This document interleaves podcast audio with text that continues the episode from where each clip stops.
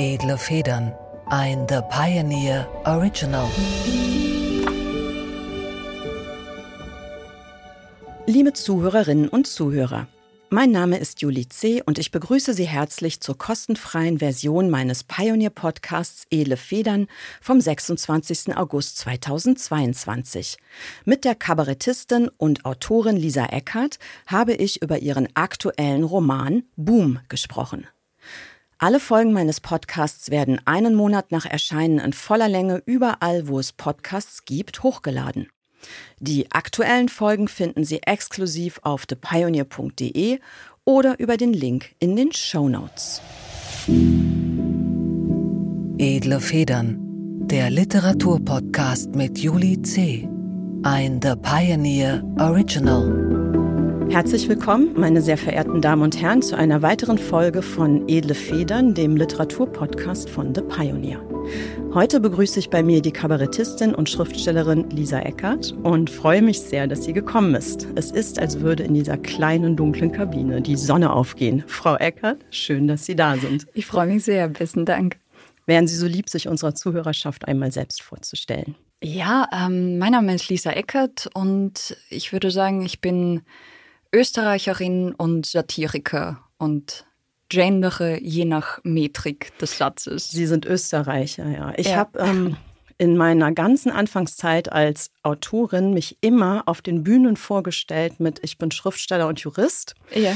Und das ist 20 Jahre her und das wurde mir dann schon damals irgendwann aberzogen, weil das für solche Empörung bei den Zuschauern gesorgt hat, dass ich schon damals sagte, nee, das kannst du so nicht machen. Mhm. Machen Sie das immer noch? Also sagen Sie immer noch, Sie sind Österreicher? Ja, aber eben, wie, wie es der Satz gebietet, es macht ja einen Unterschied aus, ob ich jetzt Österreicher bin oder Österreicherin. Das hängt von meinem Gegenüber ab, mhm. äh, je nachdem, was ich ihm gedenke zu zeigen im Verlaufe des Gesprächs. Aber hier jetzt bin ich mal Österreicher. Heute sind Sie als Österreicher. Ja. Sehr schön.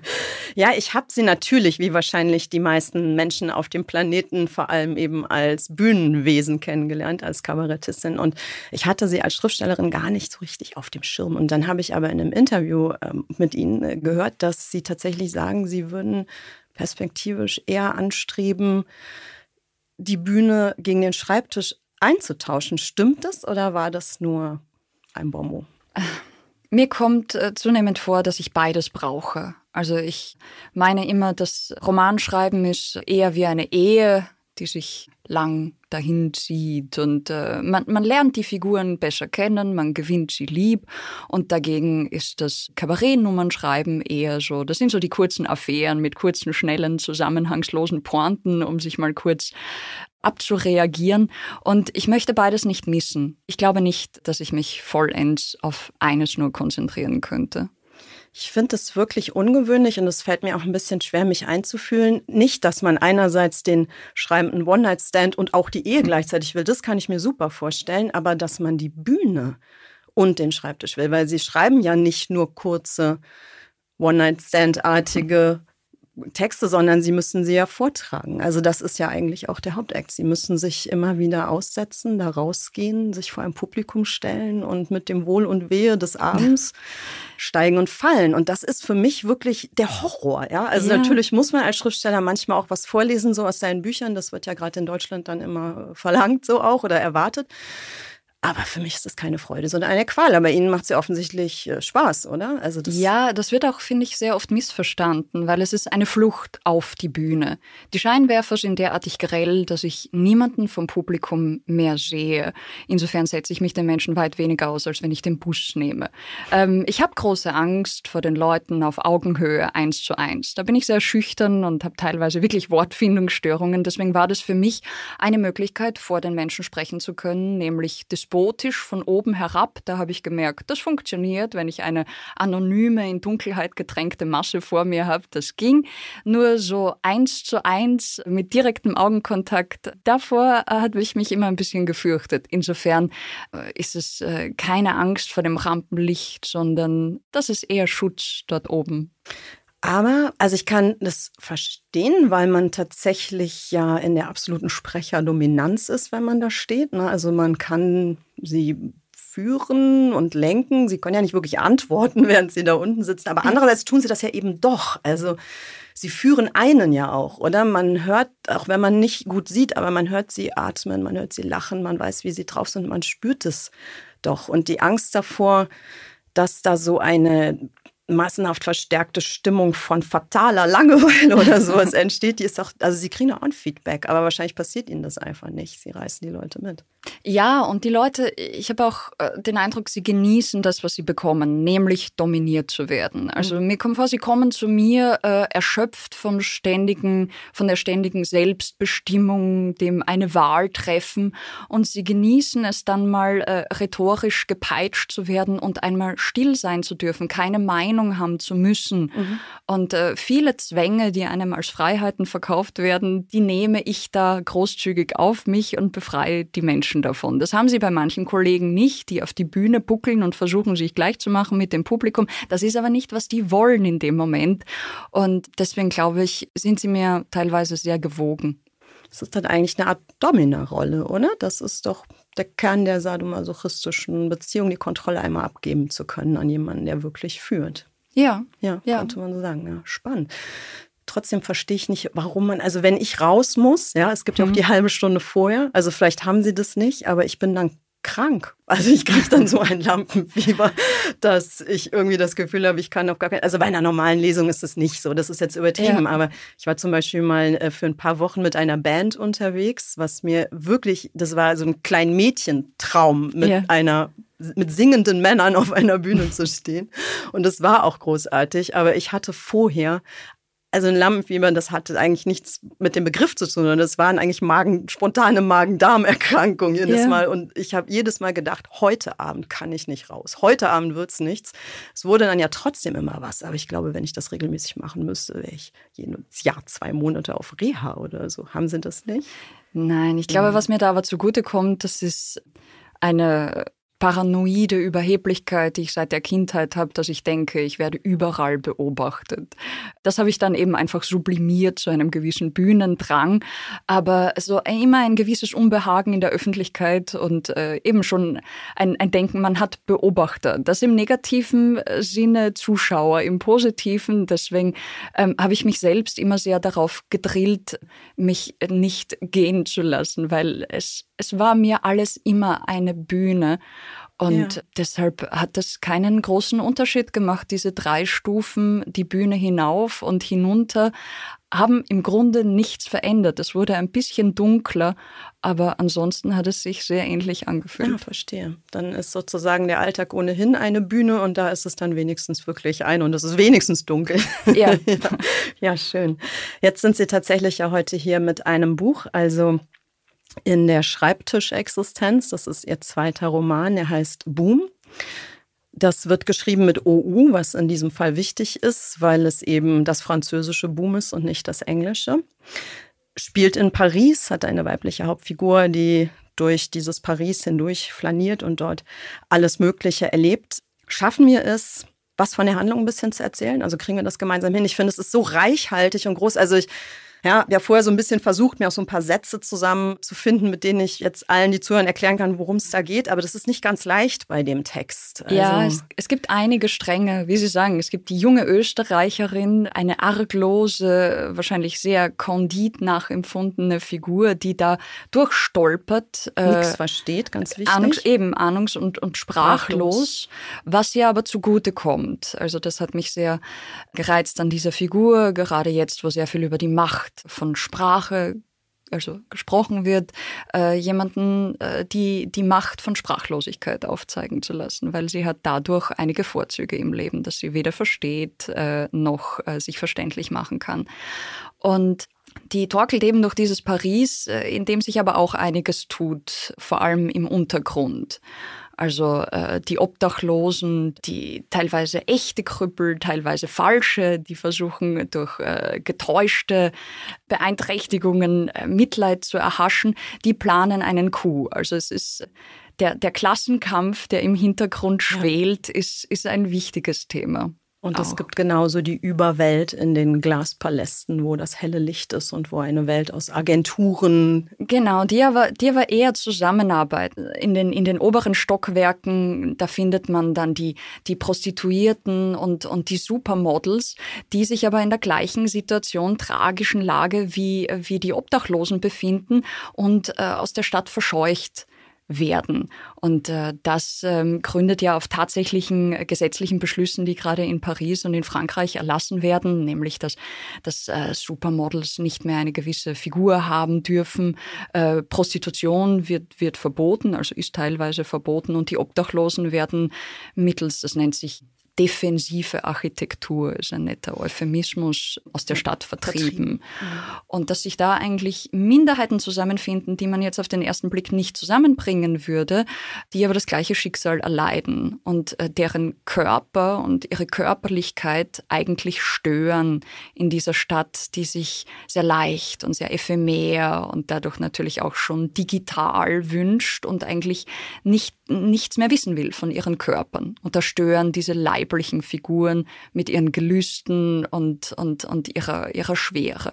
Obwohl genau das ja bei Paris eigentlich zum Quelltext gehört, oder? Also das Körperliche, die Affinität zum Sex, zur Erotik, zur ja. Schönheit, zur, ja. Ich, äh, ich sehe es auch noch immer ein bisschen, aber, aber ich bin trotz meiner Liebe zu dieser Stadt nicht blind. Ich sehe, dass auch sie langsam zu einem Tugendpfuhl verkommt. Äh, ich glaube, es wird die letzte Stadt sein, die fällt. Aber auch da. Aber was ist mit Wien? Wien wird niemals fallen, oder?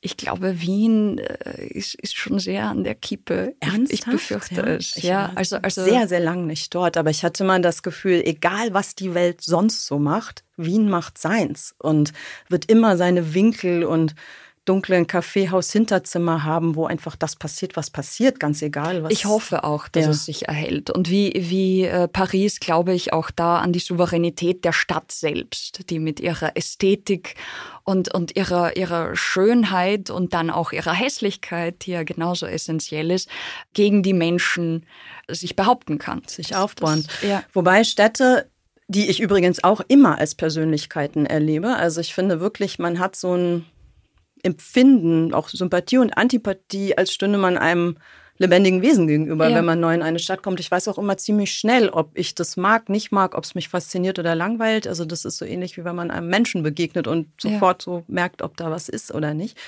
Und Sie wohnen ja jetzt in Leipzig. Ich habe da ja auch viel Zeit verbracht und das ist eine Stadt, von der ich meine, dass sie tatsächlich ihre Persönlichkeit verändert hat innerhalb einem ganz kurzen Zeitraum und nicht zu meinem Vergnügen. Also die Stadt habe ich nach der Wende kennengelernt und habe sie erlebt als eine verlotterte, irgendwie anarchische, aber unheimlich kraftvolle Schönheit, die sich interessiert für, für die Freiheit, für Kunst, auch fürs platte Feiern, die auch so einen proletarischen Kern in sich äh, trug, der aber wirklich reizvoll war und die dann irgendwann beschlossen hat, ich weiß nicht genau, was zu werden, was bürgerliches, ordentliches, normales. Und das war nicht nur jeder Einzelne, der da lebt und sich verändert, sondern ich hatte wirklich das Gefühl, die Stadt hat äh, beschlossen, eine andere zu werden. Und dann bin ich gegangen.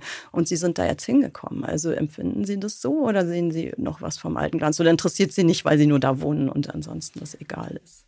Ja, ich habe das frühere Leipzig nicht kennengelernt. Das mag aber durchaus sein, was Sie sagen, dass, dass dem so ist. Vermutlich fühle ich mich deshalb so wohl, weil ich tatsächlich nur dort wohnen möchte. Ja. Und äh, wenn sich die Stadt dann selbst derart aufdrängt, wie es Paris tun würde oder ja. Wien, wäre es kein Ort, um nach Hause zu kommen, weil mich die Stadt andauernd aufpeitscht, sie zu genießen oder in sonst zu irgendeiner Form oder irgendwie genau, zu reagieren. wahrzunehmen. Mhm. Und Leipzig lässt mich sein. Mhm und äh, insofern ist es, ist es ein, ein, eine herrliche Kulisse für mich, mhm. um nach Hause zu kommen. Kann ich gut verstehen, ja. Das ist dann eher ein Rückzugsort, nichts, was einen zwanghaft inspiriert oder in irgendeiner ja. Weise auffordert.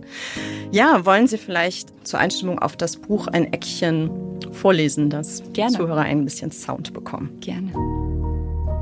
Federlesen.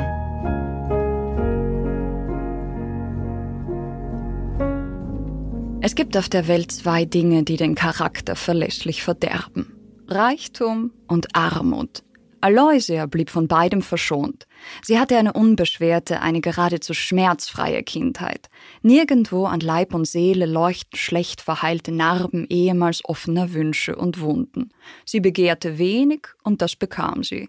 Ihr eigenes Blut sah sie zum ersten Mal mit 13 und nicht einmal das tat weh. Mit verständnisloser Neugier verfolgte sie die Leiden ihrer Altersgenossen. Knaben schürften sich die Knie auf, als ob sie keine Schmerzen kannten. Mädchen schnitten sich die Arme, als ob sie nichts als Schmerzen kannten. Knaben prahlten, sie seien unverwüstlich und dass sie sich verletzen könnten, ohne dabei etwas fühlen zu müssen. Mädchen seufzten, sie seien hochsensibel und dass sie sich verletzen müssen, um dabei etwas zu fühlen. Aloysia hatte Glück. Die ominöse Pubertät, wenn Knaben beginnen, sich Gefühle auszutreiben und Mädchen sie sich einzureden, ging spurlos an ihr vorüber. Aloysia wurde im selben Jahre aufgeklärt, indem sie auch entjungfert wurde.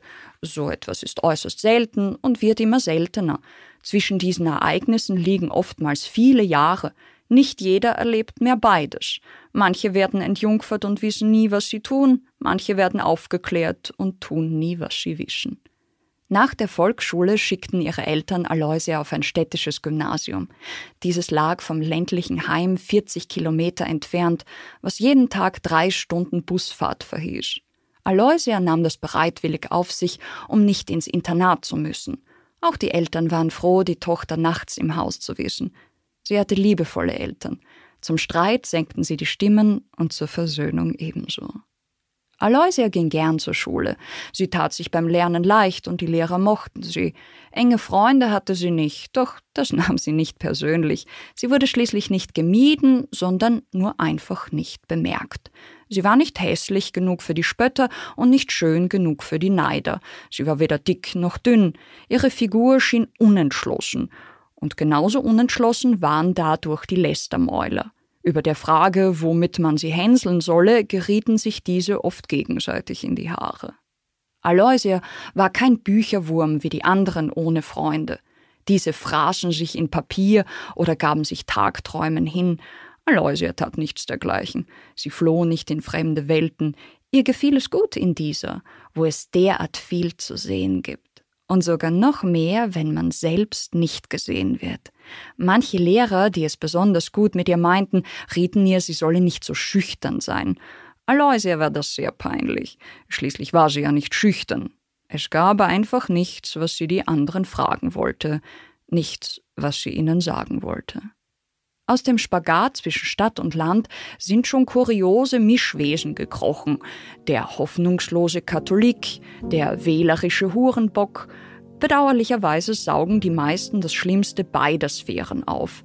Keine Zentauren mit tierischer Kraft und menschlichem Sinn, sondern eher Minotauren mit dünner Haut und dicken Schädeln. Aloysia dagegen erhielt von beiden Sphären nur das Beste.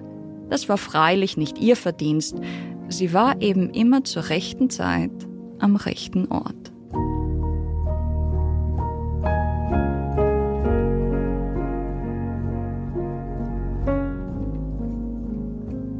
Die Aloysia ist ein Zwischenwesen zwischen Stadt und Land. Ist das was, was Sie über sich selbst auch sagen würden?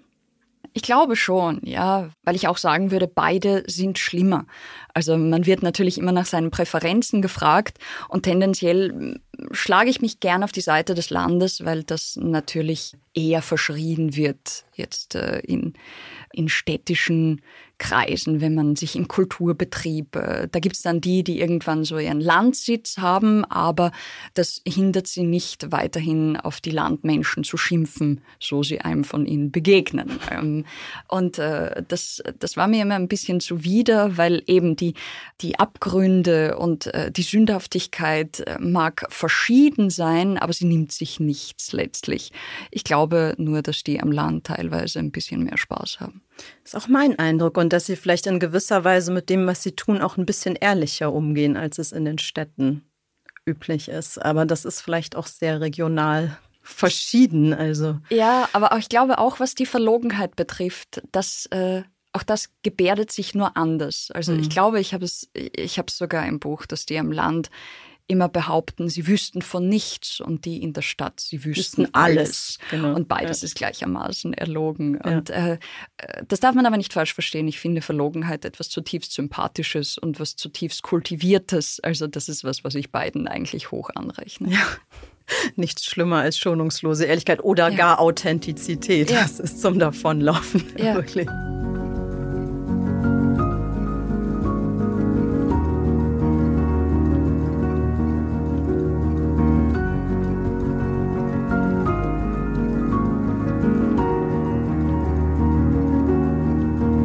Das denn im Schreibprozess gewesen? Ist das Buch entstanden, also gewiss ja mit Ihrer Liebe zu Paris und wahrscheinlich auch einer gewissen Expertise. Also Sie scheinen die Stadt ja wirklich hervorragend gut zu kennen. Sie haben wahrscheinlich keinen Stadtplan auf dem Schreibtisch gehabt während des Schreibens, vermute ich. War die Figur zuerst da? War die Stadt zuerst da? Was ist der, was war das, Ein, das Einfallstor? ich glaube, Stoff? die Stadt war zuerst da. Es ist, es ist im Lockdown entstanden, eingesperrt mit der Familie Kindern. Je, ja, genau. Jeder hat sich dann natürlich an den Ort imaginiert, an dem er jetzt lieber wäre. Und ich musste an die Zeit in Paris zurückdenken. Also jetzt in, in meiner, wo wir da eingesperrt waren, eben in dieser 300 Quadratmeter Altbauhölle. Klingt erstmal. Klingt, klingt erst, äh, ja, ja das, äh, aber muss, ich, ich dachte mir dann eben, wie schön war es eigentlich in meinen Pest, äh, pestilenten, kakerlakenverseuchten neun Quadratmeter in Paris unter dem unter dem Dach. Ich musste nie irgendetwas suchen, das schon zum einen. Es hatte einfach diese Einfachheit, der ich in dem Moment hinterher getrauert habe. Natürlich klingt das dekadent, wenn ich das sage, aber das war das, was mir damals in den Sinn kam, wo plötzlich wieder diese Sehnsucht, von der ich geglaubt habe, sie ist äh, gut verheilt und vernarbt, wieder zu eitern begonnen hat. Und dann musste ich mich äh, auf diese Art nach Paris begeben. Flüchten sozusagen. Wie lange ja. ist das her, dass Sie in der Stadt gelebt haben, in Paris? Das dürfte jetzt zehn Jahre. Oh, also das ich ist bin schon wirklich ganz schön lang. gleich mhm. nach der Matura mit 17 hin. Mhm. Genau, und etwa vor zehn Jahren dann weg. Sprachlos und ahnungslos? Anfangs ja. Und also im Gegensatz zur, zur Protagonistin habe ich die Sprache zwar gelernt, aber auf eine Art, mit der ich mich nicht viel besser verständlich machen konnte als sie. Ich habe es nämlich auch damals schon, äh, mangels äh, gewisser sozialen Fähigkeiten, habe ich die Sprache mit dem Wörterbuch gelernt. Und wirklich mir von A bis Z die Wörter angesehen und jeder, mit dem ich dann doch notdürftig Kontakt hatte, wusste genau, ob ich an dem Morgen beim Frühstück bei welchem bei Buchstaben oder bei ich war. Genau, weil ich nur solche Wörter benutzt habe. Und das war demnach eine sehr skurrile Sprache. Tu dis quoi? Voilà, voilà. Das also das hört gehört. Aloysia im Roman genau. nämlich dreimal pro Seite. Dass genau. irgendjemand das schon fast wie so ein wie so ein Refrain oder so ein kleiner Rap zwischendurch, dass immer alle tu dis quoi zu ihr sagen. Ja. ja. Das ist aber doch wirklich so, dass wenn man eine Sprache nicht beherrscht und dann gezwungen ist, sich in dem, was man spricht, auf das wenige zu stützen, das man hat, dass man auf einmal zum Poeten wird, oder?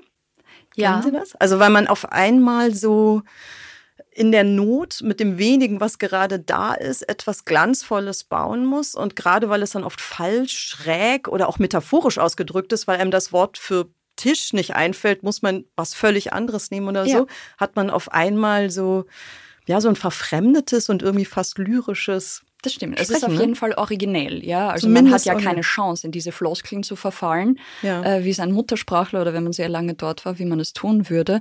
Und das ist ja ich würde mir immer wünschen, dass die Leute auch in ihrer Muttersprache so den Anspruch hegen, zumindest fünf Sätze am Tag zu sagen, von denen sie glauben, dass sie noch nie jemand gesagt hat.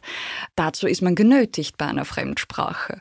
Teilweise ist es unverständlich, aber da verzeiht War das neu. Deutsche mehr als das Französische, kommt mir vor. Also eben deswegen dieses, dieses Trauma des Tu dis quoi, mhm. ähm, wo ich dachte, ich bin wahnsinnig lyrisch und poetisch, wo der Franzose aber wenig Verständnis und dafür auch hat. ruppig wird, oder? Also der Franzose hat zumindest, ich war nicht sehr häufig in Frankreich, ich ja. habe das mal in der Schule gelernt, ich kann das auch überhaupt nicht und war auch in vielen anderen Ländern, wo ich die Sprache nicht kann, aber ist jetzt auch ein bisschen ein Klischee, aber ich habe es auch wirklich so erlebt, dass man sich kaum woanders so schlecht fühlt, wenn man die Sprache nicht kann, weil es gibt ja auch so eine, also es gibt ja auch Situationen, in denen gerade das unheimlich Spaß macht, dass da zwei Leute sind, die sich eigentlich nicht verstehen, aber dann so eine Art Verständnisabkommen miteinander schließen und das von beiden Seiten bedienen. Und dann ist es eigentlich großartig. Man geht nach einer Viertelstunde auseinander und ist den ganzen Tag gut gelaunt. Ja.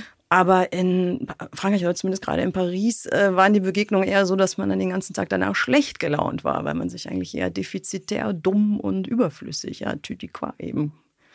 Aber das liegt vermutlich an unserer Nationalität. Ach so, womöglich. also jedem anderen wäre das anders gegangen. Vermutlich auch mit perfektem äh, Französisch Ach, hätte man Schande. uns als den Erbfeind getan. Nein, ich muss sagen, diese französische Unfreundlichkeit, ich möchte das jetzt hier nicht demontieren, dieses Vorurteil, weil ich glaube, dass die Franzosen bewusst streuen, um sich um in Ruhe gelassen um ein bisschen äh, noch als Naturschutzgebiet äh, durchzugehen. Aber ich, mir ist es so nie begegnet. Nein, tatsächlich. Ja, es lag wahrscheinlich einfach schlicht und und ergreifend an mir selber, dass sie mich Nein, aber ich, ich habe da auch diese Arglosigkeit, auch hier in Deutschland. Äh, es wird ja auch von Berlin behauptet und äh, teilweise auch von Wien, diese Unfreundlichkeit. Habe ich aber nie so empfunden. Nie. Eben, das ist Also gerade in Wien ist man ja nun als Piefke sozusagen der, also der wandelnde Ostfriese, also das, der, die Zielscheibe für jede ja. Form von Witz und Verachtung. Aber das hat so eine riesige Freude immer gemacht. Also das war eine Lust, sich da auch reinzustürzen in dieses Erniedrigungsspektakel mhm. irgendwie. Und trotzdem, also ich habe mich hinterher nicht schlecht gefühlt. Es ist irgendwie was anderes. Ich kann es nicht so richtig sagen, ja. was der Unterschied ist. Ja.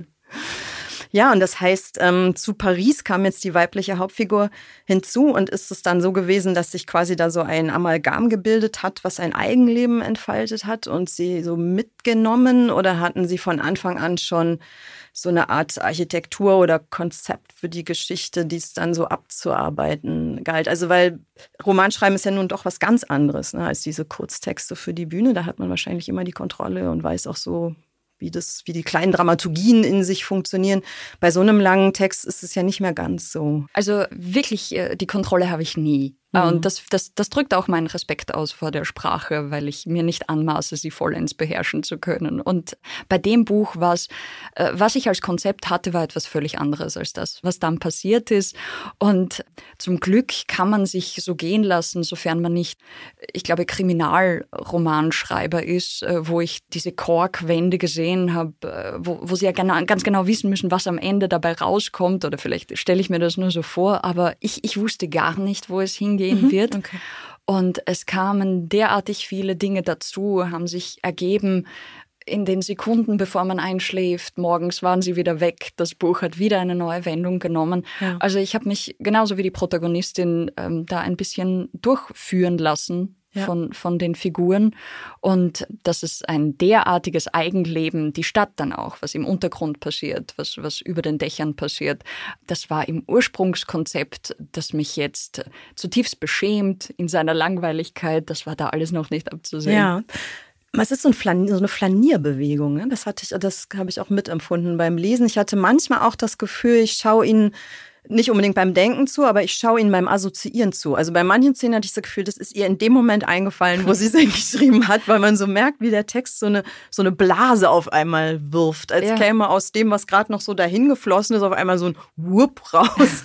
Das ist schön. Und ja, dann wird der gemacht und dann geht der wieder weg und dann geht's weiter so. Und das fand ich schön und, und dadurch auch immer wieder überraschend, weil es, ja, es hat halt nichts erwartbar Bares. Ne? Also das man kann beim, beim Lesen überhaupt nie vorhersehen, wie es weitergeht. Also es entzieht sich wirklich dem vorausschauenden Zugriff. Und das finde ich ist eine, ist eine große Qualität von dem, von dem Roman. Mich. Ich habe, und das mache ich auch immer, äh, einen kleinen Klappentext geschrieben, mhm. sozusagen einen alternativen Klappentext zu diesem Buch. Und damit konfrontiere ich Sie jetzt einfach. Ich lese Sehr das gern. vor und dann sagen Sie was auch immer dazu. Lisa Eckarts Boom ist eine Tour de Force durch Paris. Eher eine Spritztour auf Dantes Spuren durch die Höllenkreise als eine gemütliche Stadtrundfahrt. Während in den U-Bahn-Schächten und Katakomben der Stadt ein grausamer Diktator das dunkle Reich der Clochards befehligt, liegt in den 33. Stockwerken der Glaspaläste das Reich der Agenturen, die Frauen zu Mannequins, Hostessen oder Kokotten machen, jedenfalls zu Sklavinnen der modernen, raubtierkapitalistischen Leistungsgesellschaft. Gemeinsam mit der Hauptfigur Aloysia lernen wir, dass Prostitution das natürliche Habitat der Frau und Triebbefriedigung der angestammte Seinszustand des Mannes ist. Bei der Schilderung von Aloysias Erlebnissen in der Stadt der Bettler und Huren nimmt Lisa Eckert kein Blatt und auch sonst nichts vor den Mund. Wäre Boom eine Triggerwarnung beigefügt, so würde diese 4000 Seiten umfassen und der Roman müsste in zehn Bänden in einem Pappschuber ausgeliefert werden. Boom ist absurdes Theater und es ist hochkomisch, weil es natürlich aus der Feder von Lisa Eckert stammt. Aber der Roman kann mehr. Er präsentiert einen metaphorischen Blick in den Maschinenraum unserer vermeintlich aufgeklärten, vermeintlich hochmoralischen Lebensform. Boom stellt die Frage, was Menschen wirklich antreibt, welche Kräfte hinter den Fassaden wirken. Insofern könnte man Lisa Eckerts zweites Buch auch einen Gesellschafts- oder Aufklärungsroman nennen. Zu viel Deutschkurs oder? Ach, Sie sind lieb. Nein, das beschämt nicht.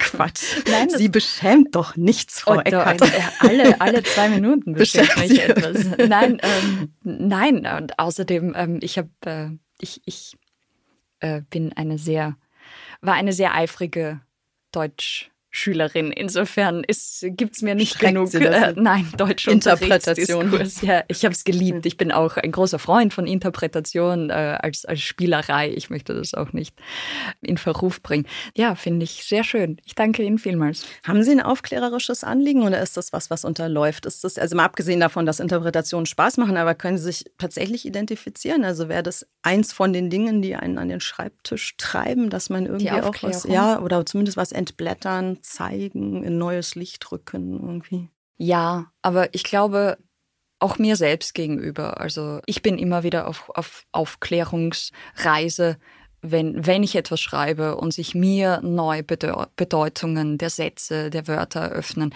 Ich setze mich nicht mit dem gepachteten Wissen hin und äh, habe die Mission, das dem Leser nahezubringen oder ihm hm. die Augen zu öffnen. Das, das fände ich ein bisschen anmaßend und Werke, die mit äh, diesem Impetus geschrieben werden, triefen meist vor, sei es Moralin, sei es Eitelkeit, wahrscheinlich geht es Hand in Hand, aber es ist selten gute Literatur und das, das möchte ich tatsächlich nicht. Also auch hier war mein Hauptanliegen, wie bei so ziemlich allem, was ich mache, zu, zu unterhalten. Das muss nicht zwangsläufig wahnsinnig humoristisch sein, ist es aber meist. Also das, also hätte ich gerne zu unterhalten und ästhetisch zu erfreuen wenn das dann eine, eine, eine tiefere Weisheit offenbart, dann ist sie nicht von mir, sondern die Sprache gibt sie preis. Ich habe sie da nicht versteckt, weil ich erst gar nichts von ihr wusste. Ja, der Weltgeist spricht ja oft durch einen hindurch, wenn man sich beim Schreiben ein bisschen Mühe gibt, einfach, oder? Das ist oft was, ja, was ja, automatisch wenn, passiert. Ja. ja, wenn man, wenn man, wenn man ihn lässt und sich nicht dazwischen stellt. Ich glaube, man mhm. kann ihm nur ja durch Eitelkeit zum, äh, zum Verstummen bringen. Mhm. Ja, er ist eigentlich relativ mitteilungsbedürftig, wenn man sich ein bisschen, ja. aber ich glaube, eine gewisse Sorgfalt und Ernsthaftigkeit, weil es ist ja in gewisser Weise eine, also ihr Text jetzt mit sozusagen einer leichten, ja, was heißt leicht, aber mit einer humoristischen Diktion verfasst. Aber ich finde, man merkt im Text schon, seine Ernsthaftigkeit an, was ja kein Widerspruch ist. Also es liegt ja am Humor unter Umständen sogar viel Ernsthaftigkeit als im, viel mehr als in manchem Ernst. Und ja. ich glaube, das ist Voraussetzung dann doch auch dafür, dass etwas durch einen hindurch sprechen kann. Ja, also das, das auf jeden Fall. Also diese Dialektik, ich meine, die, diese Leute, die, die scheinbar nichts zum Lachen bringt, die nehmen auch nichts ernst. Hm. Ähm, Insofern gibt es nichts äh, für sie wegzulachen. Also das, das finde ich ist die Bedingung. Deswegen trifft einen so etwas auch immer, wenn man äh, Witze über irgendein Thema macht und meint, äh, wenn, wenn es dann heißt, man würde es nicht ernst nehmen, aber täte ich das nicht, hätte ich kein Bedürfnis, einen Witz, Ein darüber, darüber, zu, machen, zu, machen, weil es greift mich an. Ja. Und äh, ansonsten entfaltet sich auch keine Komik, wenn es da nicht dahinter eine Wunde, eine Kränkung gibt. Ja, absolut. Das sehe ich genauso. Und das überträgt sich ja auch auf den, der lacht. Das ist, glaube ich, genau dasselbe. Also in dem Moment, wo der Witz gemacht wird, glaube ich, ist der darüber lacht in einer extrem ähnlichen ja. Verfasstheit. Also das, da reicht man sich irgendwie die Hand.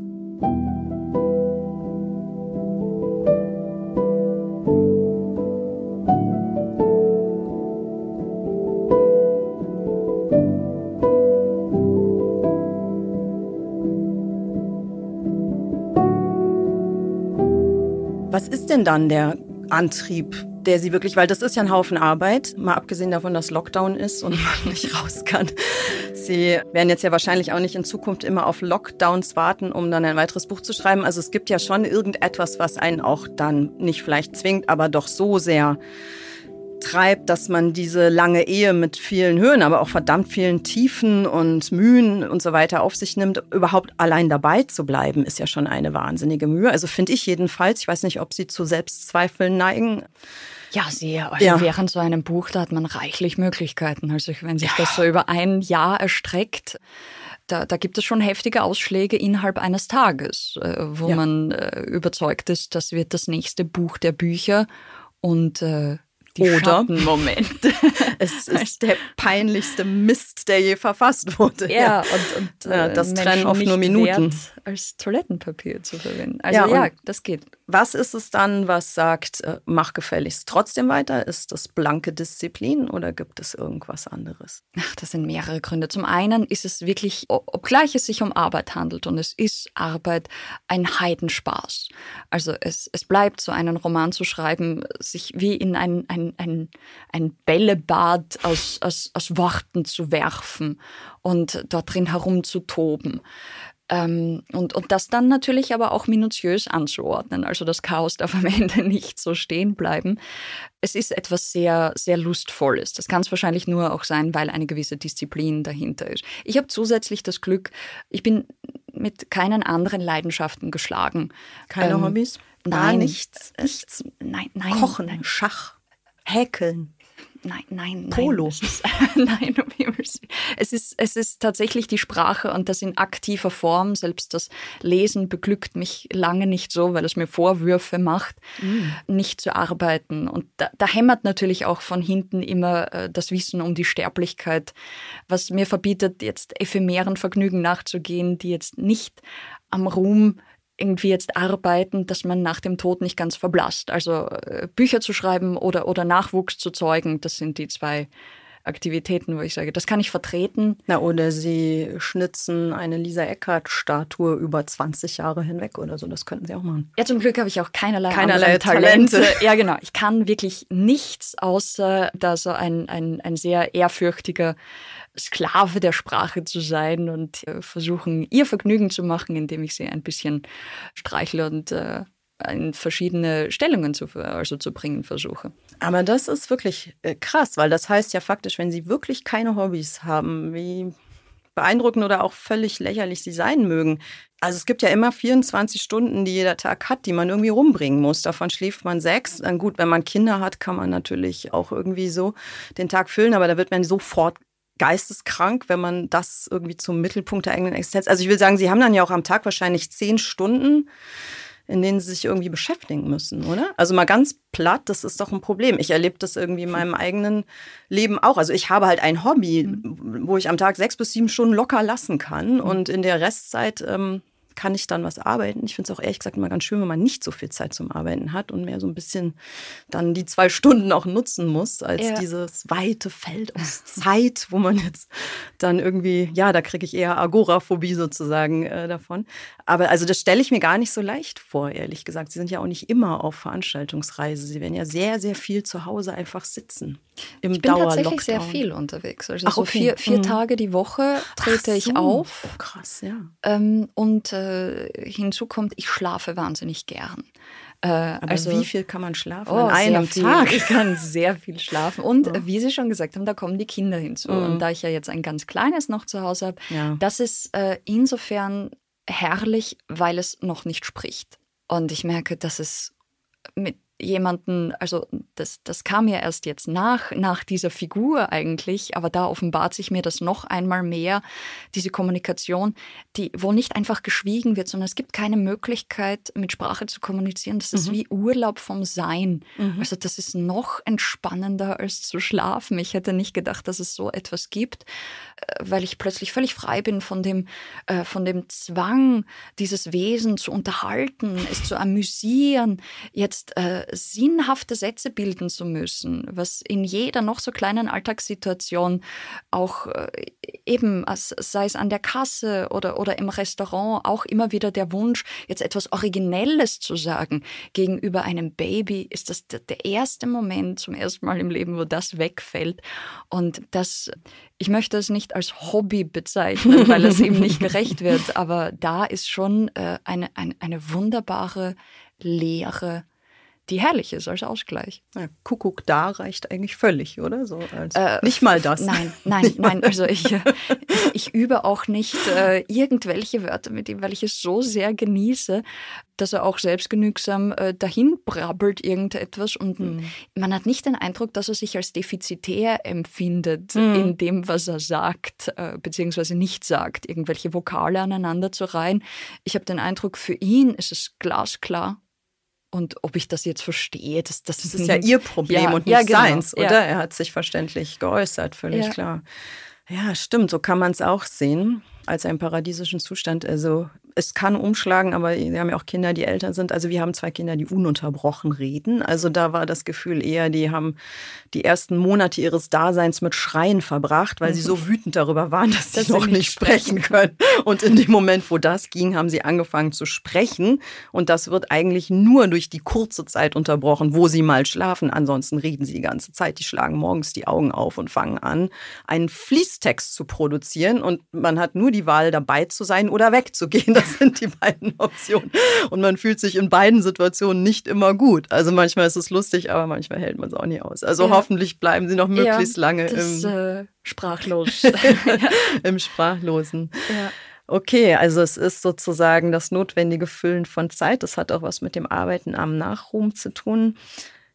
Aber presst man sich nicht, also bildet man sich nicht irgendwie doch auch ab? Also ich will jetzt nicht in so eine Richtung, wie viel Autobiografie steckt in dem Buch, das ist immer so. Aber macht man nicht auch doch irgendwie einen Abdruck auch von sich, weil man das Natürlich. Schon, oder? Also man, man, ich weiß nicht genau, warum man das tut. Will man sich der eigenen Existenz versichern oder will man. Äh Nein, man möchte, man möchte etwas ernten, was man mühsam gesät hat. Also ich habe äh, 25 Jahre meines Lebens sehr intensiv gelebt. Das fand, Ach, nein, gelebt. Gelebt. Und das fand ich wahnsinnig anstrengend. Diese Zeit in Paris, was, was äh, oder, oder, oder danach. Und ich bin froh, jetzt endlich äh, mhm. aufhören zu können und äh, zu verschriftlichen. Und äh, mir, mir ausreichend, also gelebt und gelesen, das stimmt. Und beides war eine Pflichtübung für mich. Mhm. Nur mehr einen Grundstock zu züchten, aus dem ich dann sowohl Leben als auch Lektüre äh, genug Material habe, um Bücher zu schreiben. War das wirklich damals auch schon der Plan oder war es eher so, dass nach dem Motto, ich will ja nichts verpassen, ich bin ja jung und muss die Welt sehen und ich muss auch viel lesen, weil sonst hätte ich was verpasst? Also mehr so was eigentlich postpubertäres. Also hat sie damals wirklich schon den Plan, jetzt eine Art also irgendwelche Säcke zu füllen, mit denen sie dann nach Hause gehen, aus denen sie dann schöpfen und ein Buch schreiben? Was die Lektüre betrifft, ja. ja. Was aber auch aus einer gewissen Unterwürfigkeit vor dem Kanon, was dem geschuldet war. Genau. Ich, ich, empfand das als, als, als zu arrogant, einfach zu schreiben zu beginnen, wenn man nicht alles vorab gelesen hat, weil es könnte ja sein, dass es mich gar nicht braucht in der Literatur. Ich Höchstwahrscheinlich mich, sogar. Das ja, ich dränge mich dem Ganzen nur auf. Womöglich mhm. finde ich etwas äh, und jemanden, der das Ganze schon so oder viel besser gesagt hat. Und natürlich sind mir ein paar solche Menschen begegnet. Das war dann natürlich schwierig, äh, die wieder aus dem Kopf zu kriegen Hm? Wer war das? Sagen Sie einen oder ein nie? Also gar nicht mal jetzt, was Belletristik betrifft, aber, aber für mich persönlich, also Nietzsche Mhm. Da, da Passt, muss, ja, ja, verstehe ich, dass da, das für Sie ein Problem ist. ist. Da lese ich auch zwar, mhm. das ist auch der einzige, den ich nur im, im Gehen bzw. Stehen lesen kann, weil es mich zu sehr aufwühlt. Ich kann finde das ungehörig mhm. zu sitzen. Mhm. Aber, aber das, ähm, das gleichzeitig macht es mich auch so, so, so, so hilflos, weil ich mir denke, was, es braucht keinen weiteren Satz von niemandem mehr. Aber das kann es natürlich auch nicht sein. Und da ich weiß, dass jetzt nicht alle sich hinsetzen werden und Nietzsche lesen, die Deutschen schon, ich, alle.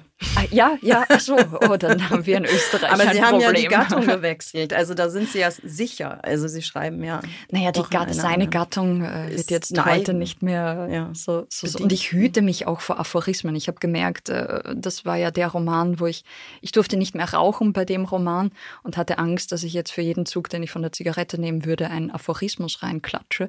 Da muss ich mir sehr auf die Finger hauen, um, um da nicht zu, zu entgleisen. Ich glaube, es sind schon ein paar unterlaufen. Ja, ich, ich weiß, ich weiß, ich weiß. Eine, eine Stange wahrscheinlich, eine mhm. Stange Aphorismen. Aber die, diese Gattung, sie wird vielleicht wieder mal aufleben. Hm, doch, das kann ich mir gut vorstellen. Außerdem kommt ja. alles zurück und gerade auch die, die guten Sachen kommen dann doch meistens nochmal zurück. Ich finde es übrigens sehr gut, wenn man den Kanon liest. Nicht, dass ich ihn komplett gelesen hätte, aber ich muss tatsächlich sagen, ich weiß nicht genau warum, vielleicht ist es einfach nur Konservatismus, aber ich finde es tatsächlich eine Anmaßung, wenn äh, Menschen sagen, sie möchten schreiben und Literatur produzieren, aber sie nehmen einfach überhaupt nicht zur Kenntnis, was schon gemacht und auch irgendwie für gut befunden wurde. Ganz egal, ob dieses Urteil jetzt was wert ist oder nicht, ist ja völlig egal. Das ist einfach eine Auslese, das, was ja. übrig geblieben ist. Woher die Arroganz, das nicht zur Kenntnis zu nehmen. Also ich finde auch, man muss es eigentlich tun, zumindest ein Teil, großen Teil davon. Aber vor allem bleibt ja jetzt unterm Strich, Sie wollten schon mit 17 eigentlich Schriftstellerin werden, oder? Die, der Gedanke war da als Berufsvorstellung oder als Seinswunsch. Ich wusste noch nichts davon. Ähm, okay. ich habe geschrieben und ich habe mir das auch, äh, also ich habe mir einiges angelesen, um gut zu schreiben. Was ich schreiben wollte, waren damals vor allem Liebesbriefe an eigentlich, wenn man es so Revue passieren lässt, waren es alte weiße Männer. Ich wollte möglichst eloquente Liebesbriefe an für mich unerreichbare Männer schreiben. Wie Nietzsche. Und äh, ja, teil, teilweise noch lebende. Da habe ich auch. mir mehr, mehr äh, erhofft. Und ich habe sehr viel, also wahnsinnig viel Text produziert. Von, von 17 bis, bis 25 bin ich auf die Bühne gekommen bin. Aber es waren eben immer nur Briefe, die unerwidert geblieben sind. Äh, Haben Sie die abgeschickt? Nein. nein. Ja, ja, ja. Die ich, nein, so, ich dachte, Sie fragen kopiert, weil nein. das ärgert mich am meisten, dass die in den Händen von irgendwelchen Männern sind, äh, denen das vermutlich sehr unangenehm war und sie gleich weggeschmissen, ähm, haben. weggeschmissen haben. Und ich habe Ach, sie nicht mehr. Sie haben die abgeschickt ähm, und nicht an den Nachruhm gedacht, sondern Nein, also sogar noch von Hand geschrieben. Das heißt, es gibt sie auch nicht wirklich. Aber das Sammlerstücke, irgendjemand bewahrt ja. die irgendwo auf, um die dann. Ähm, ah, das ist ja verrückt. Also ja. das waren literarisch aufgedonnerte Liebeserklärungen genau, an also, irgendwelche Professoren oder Musiker. Ja, genau, oder? genau. Es waren Professoren, es waren, es waren Schauspieler, es waren allerlei haben Figuren. Die, wie haben Sie die Adressen rausgefunden? Ach, unterschiedlich. Also an der Universität kann man das ja, ja gut, zustecken. Mhm. Ähm, und auch, auch sonst äh, gibt es äh, Mittel und Wege. Ich habe dann schon natürlich Figuren gesucht, wo ich wusste, da gibt es ein, zwei Ecken, dass ich so einem österreichischen Schauspieler, der glaube ich gar nicht wusste, wohin mit mir, dem habe ich das über über, über in dem Dorf, wo er aufgewachsen ist, den, den Dorfpfarrer oh. ausrichten lassen, oh. diesen Brief. Aber das, Und hat je ähm, einer geantwortet? Also nein, nein, nein, nein nicht mal mit Wie Unterlassungsklagen. Müssen diese Briefe gewesen die waren fantastisch. Die waren so, oder die sind alle vor Schreck verstummt, weil die so gut waren, oder? Ja, wahrscheinlich hat sie auch die Eitelkeit daran gestört, weil ich, ich habe schon geschrieben, um zu schreiben. Das wusste ich damals nicht. Klar, das ähm, muss ja so gewesen sein, das ist nicht anders denkbar. Ja, ich, ich wollte. Sie haben sich einen Adressaten auserwählt. genau. Jetzt wird es wirklich trashig. Was mir das vor Augen geführt hat, war ein Miley Cyrus-Lied, wo sie singt. Gott, sind äh, Sie jung. Da gab es schon Miley Cyrus. ja. Ja. Was it love or was it art? Und ich hatte das in Berlin, einfach mhm. lief das irgendwo und diese eine Zeile, so simpel sie sein mag, plötzlich, weil ich gerade wieder einen Brief an, an einen Professor geschickt hatte, dachte ich mir, vielleicht wäre es besser, es an Verlage zu schicken. Und, ja, die antworten äh, aber auch nicht. Natürlich, auch da eine Abfuhr zu kassieren. Ja. Aber da, da, da habe ich irgendwann gedacht, wo, also in Frage gestellt, worum es mir eigentlich geht. Und ich musste mir eingestehen, nach Dass all den Jahren, ja, ich brauchte den, den, den Kick natürlich, den, den Anlass, ja. äh, aber die Ursache war eine völlig andere. Ah, das ist eine wundervolle Geschichte und ich muss sagen, ich äh, fände es großartig, dass als, ich weiß nicht, ob es eine neue Gattung wäre, aber wenn man sich jetzt mal vorstellt, sie hätten diese Briefe noch und man könnte so eine Sammlung daraus machen. Also natürlich gibt es Briefromane, aber die bestehen ja darin, dass entweder zwei Leute einander schreiben oder eine Person schreibt an dieselbe und dann entsteht irgendwie ein Beziehungsgefüge, aber einfach zu sagen, ich schreibe an völlig unterschiedliche Menschen, die ich auch überhaupt gar nicht kenne. Ja. Literarische, ich weiß nicht, was drin stand. Ich kann es mir, glaube ich, vielleicht sogar so ein bisschen vorstellen. Also es ist doch eigentlich eine ganz tolle, liebevolle, vielleicht müssen wir es nochmal aufnehmen, aber vielleicht geht es nicht mehr, wenn man es dann schon durch die Schriftstellerbrille versucht, dann fehlt vielleicht doch so dieser. Ja, ich dürfte jetzt nicht mehr hingreifen. Vielleicht hören das ein mhm. paar und schicken sie mir höflicherweise zurück. Das wäre schön. Das ja. hat auch sowas von 19. Jahrhundert. Bitte gib mir die Briefe zurück. Die kommen dann ja. in so einem kleinen Stapel mit so einem Bändchen genau. drumherum. Ja. Und dann ein Ehrenmann muss das eigentlich tun, glaube ich, dass er einer Frau ihre Briefe zurückgibt, wenn sie danach verlangt. Also alle Professoren da draußen. Oder die zumindest zehn Stück. Das würde für ein Buch reichen. Das wäre gut, ja.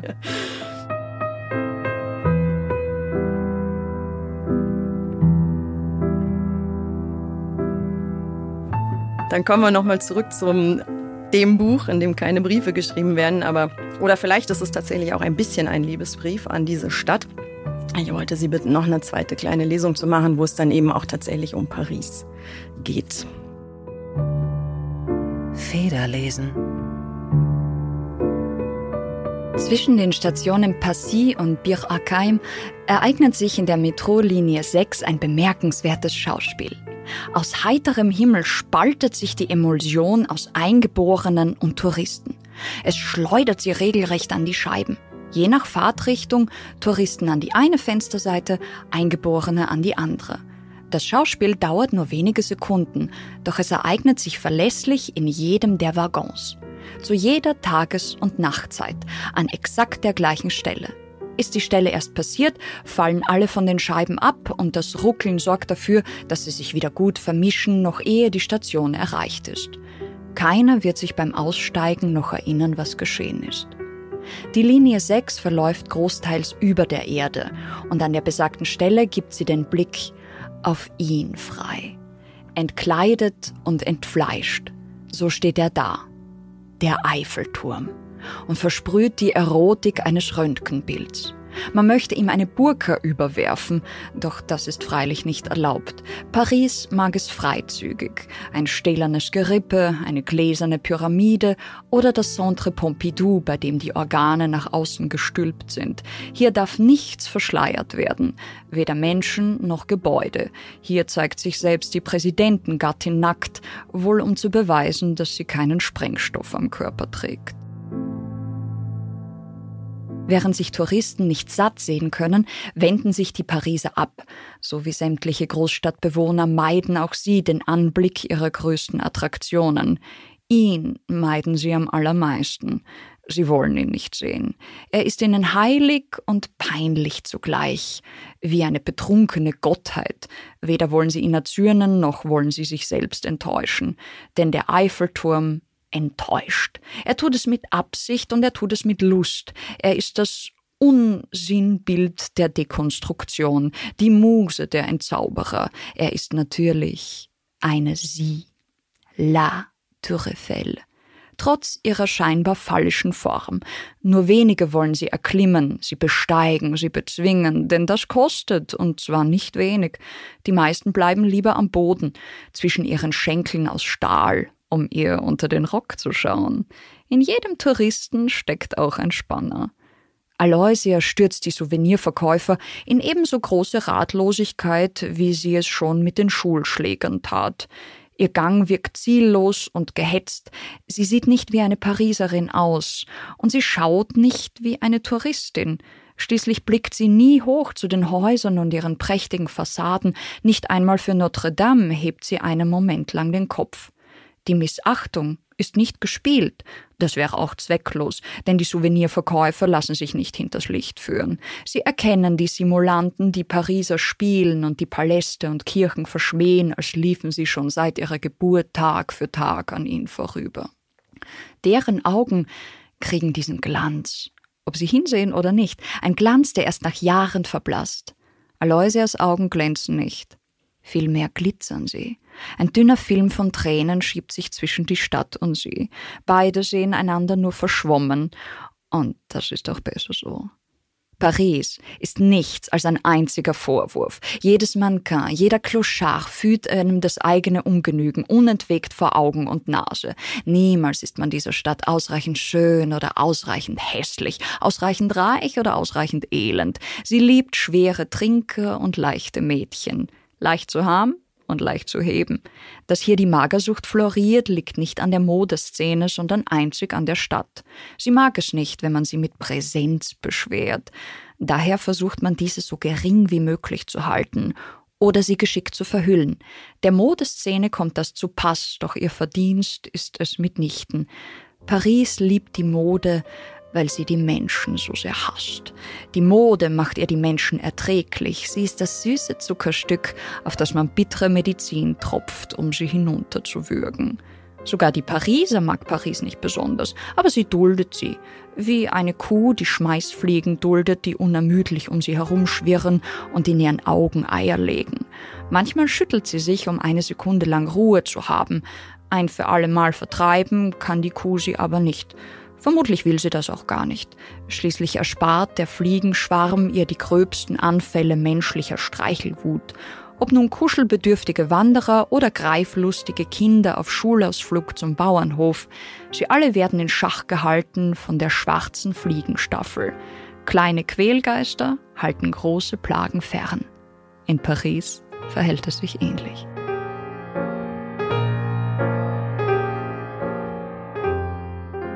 Ja, so viel zum Thema keine Aphorismen. Da ist, glaube ich, ja.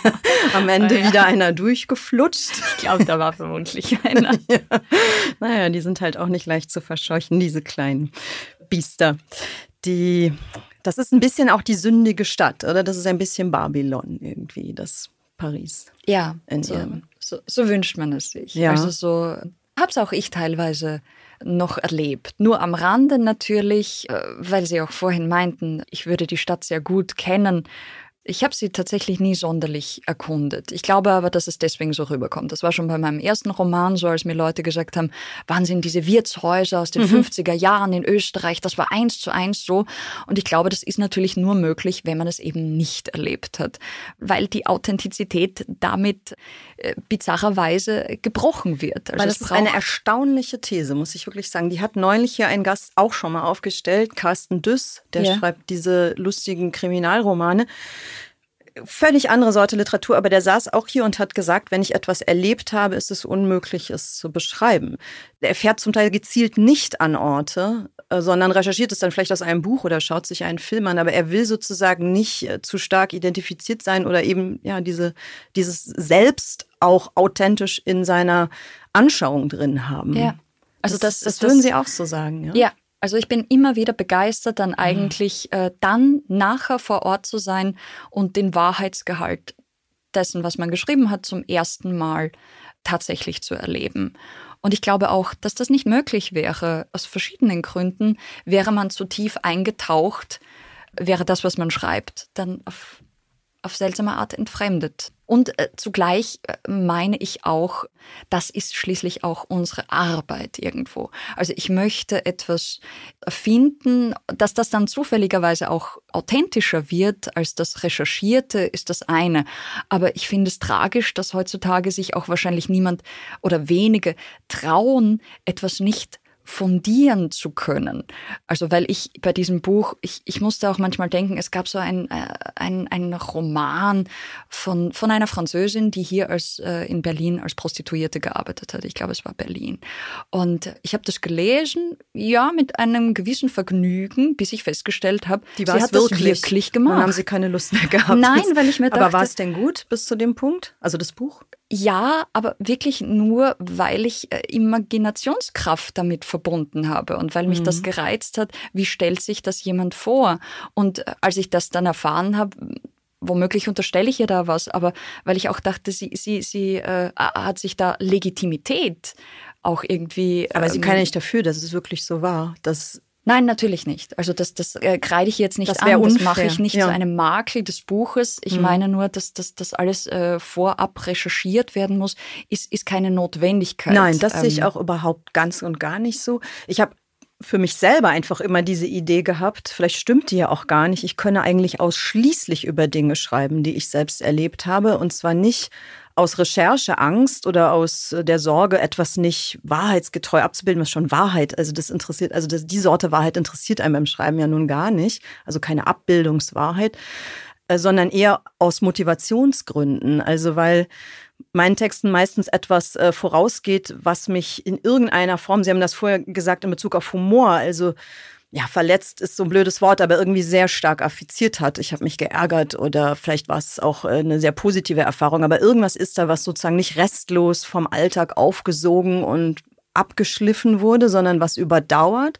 Und ich finde diesen Zeitraum von zehn Jahren auch sehr ähm, prägnant ist. Ich habe mal von irgendeinem Autor gehört, der sagte, zehn Jahre ist genau der Zeitraum, den das Leben braucht, um Literatur zu werden. Also so eine steile These, der meinte sozusagen, es müssen immer zehn Jahre vergehen und dann schreibt man über Dinge, die man erfahren hat. Dann sind sie einem sozusagen schon wieder fremd genug, um sie sich neu anzueignen oder so ich würde dem so ein bisschen zustimmen und habe mir das immer so äh, vorgestellt, dass sozusagen es Sachen gibt, die sich so festsetzen im eigenen System, dass sie einfach nach zehn Jahren noch da sind, ja, ja. und dass das dann der Grund ist, darüber schreiben zu müssen, aber da steckt eben doch ein Erleben dann auch da drin. Also ja, aber das würde ich nicht absprechen. Okay. Also das, das glaube ich das auch. Ist nicht also der Widerspruch. Sozusagen. Das war ja auch der, der Ranitzky, glaube ich, der gesagt hat, Biografie ist es immer. Und ich glaube, dem kommt man auch dem nicht, kommt man nicht. nicht aus. Also es geht mehr um die Rechercheseite sozusagen. Genau, also ich mhm. glaube, das, ja. das, das sickert dann schon rauf, was man erlebt hat. Wahrscheinlich ja. ist auch das, das arbeitet natürlich am Authentischen mit. Nur man darf sich der Sache nicht bewusst sein. Ich glaube nicht, dass man seinen Notizblock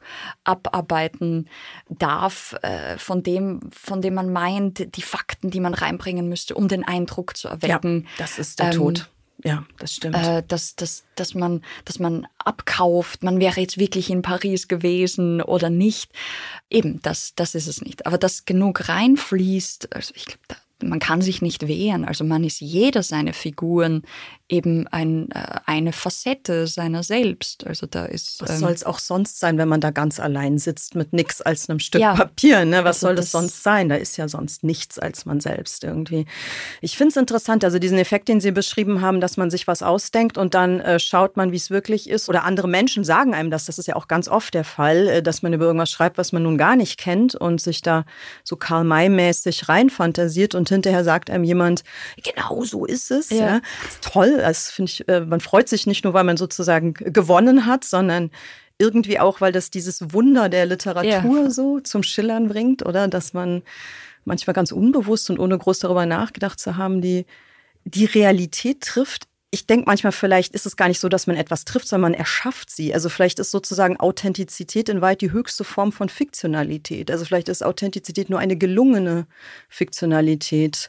Das wird sicher auch reinspielen. Das ist auch natürlich, wäre ein Wunder, also wäre eine wunderschöne Wendung des Ganzen, wenn man, wenn man das, so. wenn man der Leser dahingehend seine Erinnerung verfälscht zugunsten genau. des Texts. Genau, das denkt, denke das wäre ich. eigentlich, ja. Zumindest zum Teil, weil man es ihm sozusagen so glaubhaft und also der Unterschied zwischen Fiktion und Realität, sofern es den gibt, zumindest in so Grauschattierungen gibt es den vielleicht, ist, glaube ich, tatsächlich, dass Fiktion strukturiert ist und Realität ist chaotisch. Also das ja. ist, glaube ich, der Unterschied. Und ich glaube, das menschliche Bewusstsein sucht immer die Struktur, weil sie mit dem Chaos eigentlich nichts anfangen kann. Und wenn man ja. sozusagen eine in sich schlüssige Fiktion präsentiert, könnte ich mir vorstellen, dass sich das Gehirn sozusagen darauf stürzt und sagt, da ist sie, die Realität. Ja. Jetzt habe ich sie endlich erkannt. Ja, das wäre ja auch das, was ja immer nahelegen, weshalb das Internet so gefährlich sei, weil die Leute viel lieber die, die Fake News glauben. Und natürlich ist das die Literatur dann natürlich, dass sie uns lieber die Fiktion, also dass, dass sie so gepolt sind,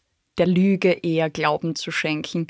Weil, wie Sie sagen, sie ist geordnet und, und deswegen manchmal ästhetischer. Stark. Das gilt jetzt für manche Varianten von Wahrheiten nicht immer, aber bei der Literatur sind die besseren Welten natürlich. Nicht die schöneren, aber, aber die überzeugenderen oder so.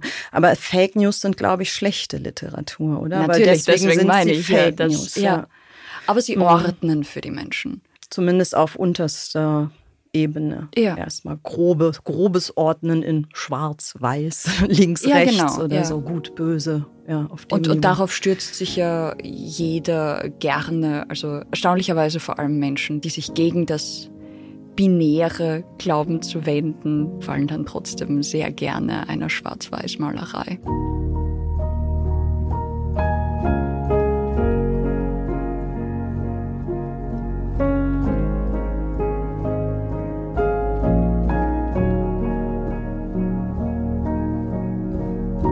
Über Sie schon oft gehört, Sie seien eine Kunstfigur. Also wahrscheinlich haben Sie das auch schon ein paar Mal gehört. Ja. Ich erschrecke mich jedes Mal, wenn ich das irgendwo lese, weil ich mich frage, was damit eigentlich gemeint sein soll. Also heißt es, sie ist schrecklich, aber Gott sei Dank ist sie nicht echt? Ist es das? Also sagen das Leute über sie, die quasi eigentlich sich an ihnen reiben oder sie als Störgeräusch empfinden, warum auch immer, und die jetzt sozusagen eine Art Rechtfertigung für sie brauchen und das ist die Kunstfigur? Oder also oder mal anders erstmal gefragt, finden Sie das ein Kompliment oder eine Beleidigung oder ist das egal? Also ich finde das eigentlich eine ziemlich krasse Zuschreibung, jemandem ja. zu sagen, er sei eine Kunstfigur. Ich glaube, wenn ich äh, jünger wäre, hätte es mich in existenzielle Zweifel gestürzt. Wer wäre ich dann noch? Mittlerweile bin ich da gefestigter und mit dem äh, Wissen, was man irgendwann, was jeder für sich eigentlich, äh, womit man sich abfinden sollte, mit ich ist ein anderer. Insofern, nachdem man das mal durch hat, ist es in Ordnung. Ja. Aber ich glaube, es ist eine Verzweiflungstat in beide Richtungen, weil das höre ich sowohl von meinen wohlgesinnten Verehrern als auch von eher verwirrten Kritikern beide meinen, also je, die, die einen meinen mir damit was Gutes zu tun, die einen wollen mich äh, damit irgendwie freisprechen. Ja, so wie so eine Anwaltsplädoyer. Genau. Sie ist ja nur eine Sie Kunstfigur, ja nur eine hohes Gericht. Ja. Und manche benutzen das auch als Vorwurf. Also es geht in jede Richtung und ähm, Manchmal glaube ich, ist es, was Sie als Kunstfigur bezeichnen, ist natürlich auch einfach Künstlichkeit. Das hat gar nicht mal was mit der Bühne zu tun, sondern dass ich eben, ähm, dass, dass Sie mich selten dabei erwischen, wie ich in einen mega krass Duktus verfalle und äh, Wörter fallen, wie ich sie selbst den Kindern nicht erlaube. Mhm. Äh, das, das mag sein oder eine recht angespannte Körperhaltung, die, die auf irgendeine Form von Künstlichkeit verweist, aber dass sie, dass sie nicht, äh, was sie immer dann gern als Privatfigur hätten, zu, zu greifen bekommen. Ja, zu Hause laufen sie mit Jogginghosen und Wollsocken durch einen chaotischen Haushalt und schreien die ganze Zeit, ey, Alter. Das wäre sozusagen, glaube ich, die echte Lisa Eckert hinter der Kunstfigur, oder? Ja, aber selbst wenn ich das täte, wäre es auch wieder eine Figur. Also, ja, selbst, ich, also ich, klar, auf so einem, äh, so ist es ja eh komplett unsinnig, weil ich mich ja fragen würde, wann spielt man denn keine Rolle oder wann ist man denn keine Figur? Also ja, und, und in dem finde ich die Doppeldeutigkeit halt auch sehr schön mit gerade eine Rolle spielen. Das ja. möchte ich in dem einen spielen. wie dem anderen Sinne. Mhm. Und das bedingt sich auch. Mhm. Und äh, Menschen, die zwanghaft authentisch sind, spielen über kurz oder lang auch einfach keine Rolle weil nichts leichter ist, als kulturell rinnen zu lassen, sprachlich und vestiär und in alle Richtungen hin. Deswegen sage ich, das sagen ja auch äh, Leute, die mir wohlgesinnt ich weiß, sind. Die möchte ich aber das finde ich fast noch schlimmer, äh, ehrlich gesagt. Kritisieren mhm. dafür, weil sie es nicht böse meinen. Nein, nein, natürlich nicht. Ähm, aber natürlich ist, mhm. es, ist, es, ist es seltsam. Ja, mhm. ja. Vor allem, weil ich eben also auch wenn ich sie als Bühnenerscheinung sehe, also wenn man jetzt wirklich über eine Kunstfigur so auf der ersten Ebene spricht, wäre das ja quasi jemand, der sich jetzt einen Schnauzbart anklebt und eine Perücke aufsetzt und dann spielt er ja. als Kabarettist den Hausmeister irgendwas, der er nicht ist. Also dann könnte ja. man ja quasi sagen, das ist jetzt vielleicht auf den ersten Blick eine Kunstfigur, weil sie ist irgendwie abgerückt. Da können wir jetzt lange philosophische Gespräche drüber führen, ja. ob das wirklich so ist. Aber dann wäre sozusagen das Ansinnen ja noch verständlich. Aber genau das ist ja bei Ihnen nicht so. Sie setzen sich ja keine Clownsnase und ein Hütchen auf. Nein, tragischerweise, was und diese Leute befördert, ist vielleicht eine kleine Verwirrung um den Namen, der aber jetzt auch kein Künstlername ist, wo ich auch immer gekränkt bin, wenn Sie denken, Eckert wäre schon der höchste Ausbruch meiner Kreativität gewesen, was einfach nur der äh, Name väterlicherseits ist und was man mir sonst noch auf Wikipedia knallt, der Name mütterlicherseits, was einfach ein sehr österreichisches L drinnen hat, wo ich schnell gemerkt habe, das wird hier in Deutschland nicht richtig ausgesprochen und ich bin ausgewichen. Wie ist der Name? Lasselsberger. Ja, das spricht sich generell nicht so. Ist jetzt ein bisschen vor. unhandlich, wie ich finde. Mhm. Ähm, und äh, deswegen. Äh, eigentlich süß, eigentlich ein süßer Name. Aber ja, also da, da mhm. kommen dann noch äh, sehr äh, große Aficionados auf der Straße her und mhm. sagen, ja, Frau Lasselsberger und wähnen sich äh, da mit einem geheimen Wissen bestückt. Und das ähm, ja, ich finde das niedlich, mehr aber auch nicht. Aber, aber das, auch das. das auch nichts äh, zu sagen. Ich heiße, nein. in meinem Pass steht auch nicht Juli C. und in Thea Dorns Pass steht auch nicht Thea Dorn. Das ist ja. nur beim Buchen eines Flugtickets gelegentlich ein Problem, wenn es die Veranstalter buchen und man dann mit einem falschen Pass sozusagen. Genau. ja, ja. Weiß nicht, ob Ihnen das schon mal passiert ist, aber ja. das kann mal sein, wenn man da nicht aufgepasst hat. Aber ansonsten hat das ja überhaupt nichts zu sagen, oder? Aber es kränkt mich nicht, das ja. mit der Kunstfigur, weil ich das äh, letztlich, das mittlerweile auch sehr einfach äh, positiv ausgelegt, letztlich eben mit dieser Künstlichkeit.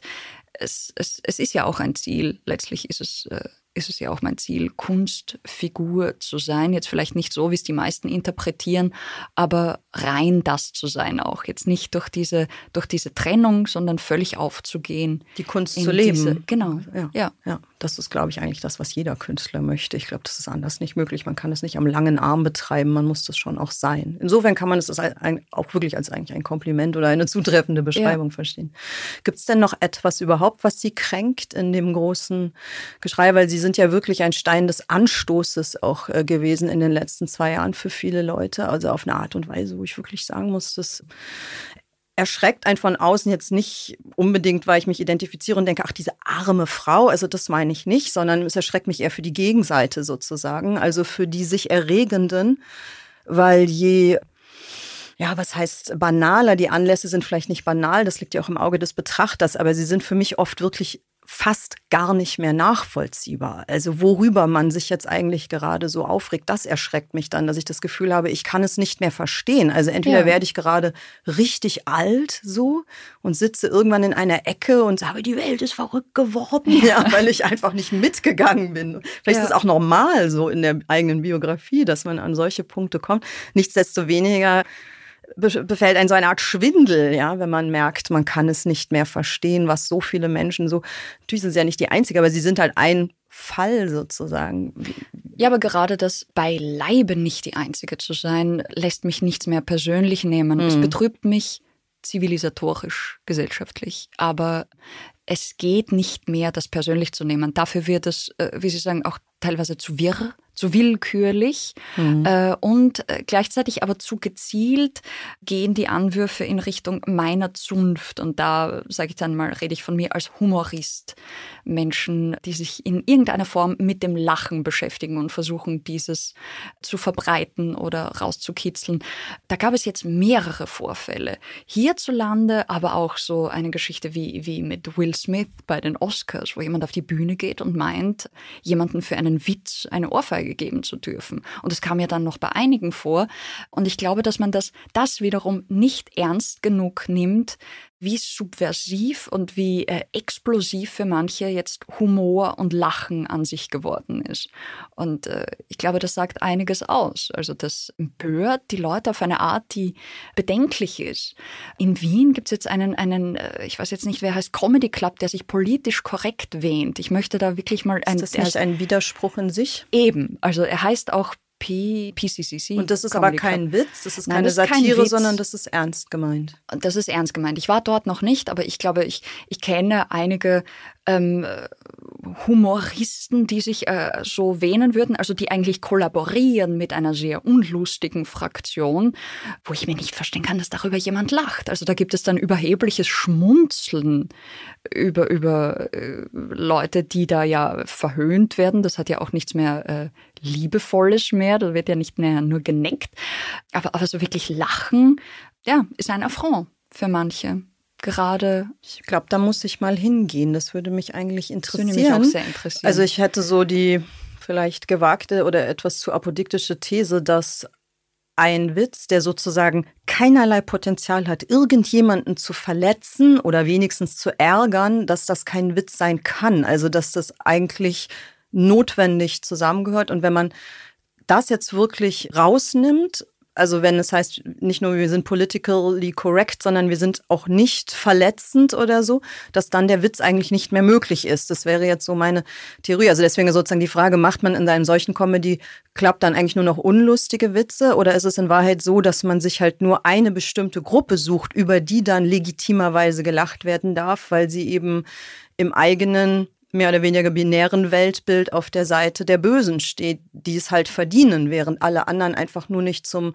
also dass es sozusagen einfach nur darum geht, nicht zu sagen, was ich eigentlich richtig oder schön auch finde, auch zivilisatorisch fortschrittlich, es kann immer über alles gelacht werden. Ja. ja. also das ist sozusagen der Artikel 3 der Satire. Das Gleichheitssatz heißt eigentlich, über jeden ist immer gleichermaßen zu lachen, allen voran ja auch über sich selbst. Und dass man dann sozusagen einfach nur Unterschiede macht, also einfach sagt, über diese und diese und diese Gruppe darf nicht mehr ja. gelacht werden und über alle anderen aber dann vielleicht doch noch. ich glaube so. auch, dass, dass das, das so abspielt, weil da ist ja auch ein Vorwurf, den ich oft mitbekommen habe. Ich glaube, dass diese Menschen meinen, nach oben zu treten.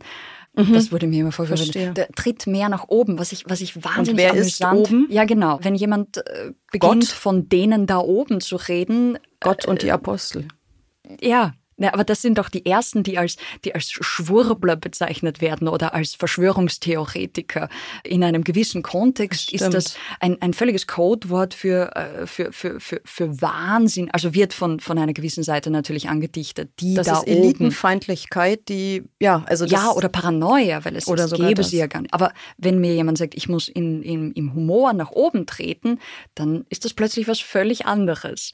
Und mhm. das amüsiert mich einfach, zumal weil ich den Humor einfach als das Oberste sehe. Humor kann nicht nach oben treten, was sich schon allein äh, grammatikalisch, wir lachen immer über etwas. Stimmt. In ja. diesem Moment sind wir über allem. Humor mhm, buckelt stimmt. nicht. Ja. Ist, man leidet unter Dingen und lacht über Dinge. Ich meine, dass darin äh, schon die ganze mhm. Struktur vorgegeben ist. Und ähm, insofern äh, ist, ist, äh, fällt mir das schwer. Es fällt mir schon, also es wäre absurd. Ich stehe da auf der Bühne, bin einige Meter erhoben über dem Publikum und auch das Publikum, das da sitzt, ist im Kabarett meist, wir sind die da oben, wo, um Himmels Willen, wo sollen wir denn hintreten, ähm, wenn nicht nach unten, wo bestenfalls wir sind, also auf sich selbst oder auf Zustände. Aber ich, ich wüsste nicht, wer in dem Moment äh, auf der Bühne über mir ist. Das mit dem Oben und Unten funktioniert schlecht. Das wäre so eine Art Sowieso Humor als Klassenkampf oder ja. so, ne? als ein politisches. Dabei hat Humor ja abgesehen, das also mit dem Über etwas lachen und unter etwas leiden, habe ich ehrlich gesagt, ist mir das noch nie aufgefallen. Das ist natürlich schon sehr erhellend. Andererseits hat Humor ja auch immer eine unterwandernde Funktion. Und also dieses Subversive ist ja auch mit drin. Also das ist auch wieder so eine dialektische Spanne, dass man sich da drüber stellt, um es dann auch wieder von unten her ja. anzugreifen. Also anders als subversiv ist es nicht denkbar. Das heißt, natürlich tritt Humor immer irgendwie so gesehen auch nach oben, weil er doch irgendwie auch ein ich meine es jetzt gar nicht so politisch, aber er ist doch immer auch ein Aufbegehren gegen, ja.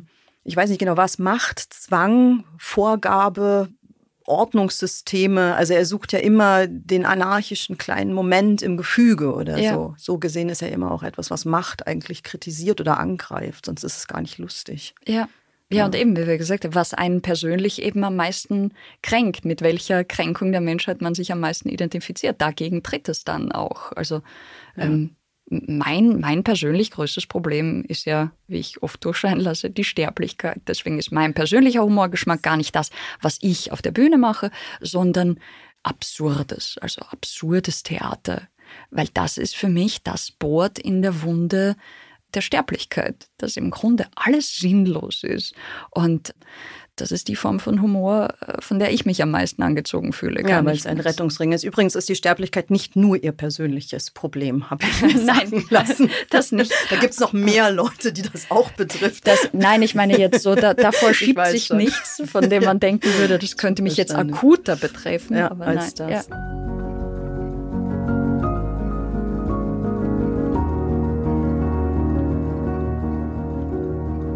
Zum Abschluss geben Sie jetzt bitte noch eine Prognose ab. Und zwar würden Sie eher beim Thema Humor bleibend prognostizieren, dass wir in eine Zeit hineingehen, auf die nächsten 10 oder 15 Jahre gerechnet, wo es der Humor immer schwerer hat? Oder ist es in Wahrheit so, dass wir uns da einem Eldorado nähern, einem humoristischen Eldorado? Das eine wäre sozusagen dann die Interpretation, dass man sagt, ähm, wir leben eigentlich in humorfeindlichen Zeiten. Da gibt es immer mehr Menschen, die lachen an sich eigentlich als, weiß nicht was, unfein oder unangebracht. Warum auch immer, weil die Welt so schrecklich ist oder weil Lachen immer verletzt. Also es gibt lauter Gründe, warum man nicht lachen sollte. Das wäre sozusagen dann eher, wir gehen in humorfeindliche Zeiten. Oder ist es so, dass wenn Gesellschaften in so, ist ja meine Auf- und Abbewegung und dann wieder so eine Bewegung kommt, wo man eigentlich Richtung Brüderie wieder geht, Richtung Korrektheit auch ja im moralischen Sinne. Also es gibt Zwängen und Sitten und alles Mögliche, was ja auch sortierende und zum Teil unterdrückende Funktion hat. Das sind ja eigentlich dann auch gerne mal Hochzeiten mhm. des Humors. Also was kommt? Ja, ich glaube, ja, wie Sie sagen, das schließt sich nicht aus. Ich glaube, dass sich ein bisschen aufspalten wird. Ich glaube, die teilweise auch äh, sehr ein verpönter Begriff Mehrheitsgesellschaft wird weiterhin gerne lachen. Womöglich wird aber das Lachen und die Disziplinen, die das Lachen befördern, nicht mehr zum äh, angesehenen Kultursport zählen, sondern eher clandestinere Kunstformen sein und äh, womöglich nicht mehr so in, in großen Anstalten stattfinden. Also das ist natürlich jetzt das schlimmste Szenario. Womöglich gibt es dann an den Straßenecken äh, mehr Komiker als äh, Straßenmusiker. Ja, genau, das könnte ich mir vorstellen, äh, die, wenn äh, jemand von der Sitte kommt, schnell die Flucht ergreifen mit ihren Hüten voller Münzen. Das äh, wäre zum einen tragisch, aber auch irgendwie pittoresk. Ich glaube auf jeden Fall, dass das Lachen nicht verstummen wird. Das ist die Hauptsache. Ich glaube, es wird den Spaß machen. Lisa Eckert auf einer Obstkiste wäre immer noch auf jeden eine Fall. Sensation. Vielen Dank für das Gespräch. Danke, dass Sie hier ich waren. Ich danke Ihnen. Dankeschön. Edle Federn, der Literaturpodcast mit Julie C. Ein The Pioneer Original.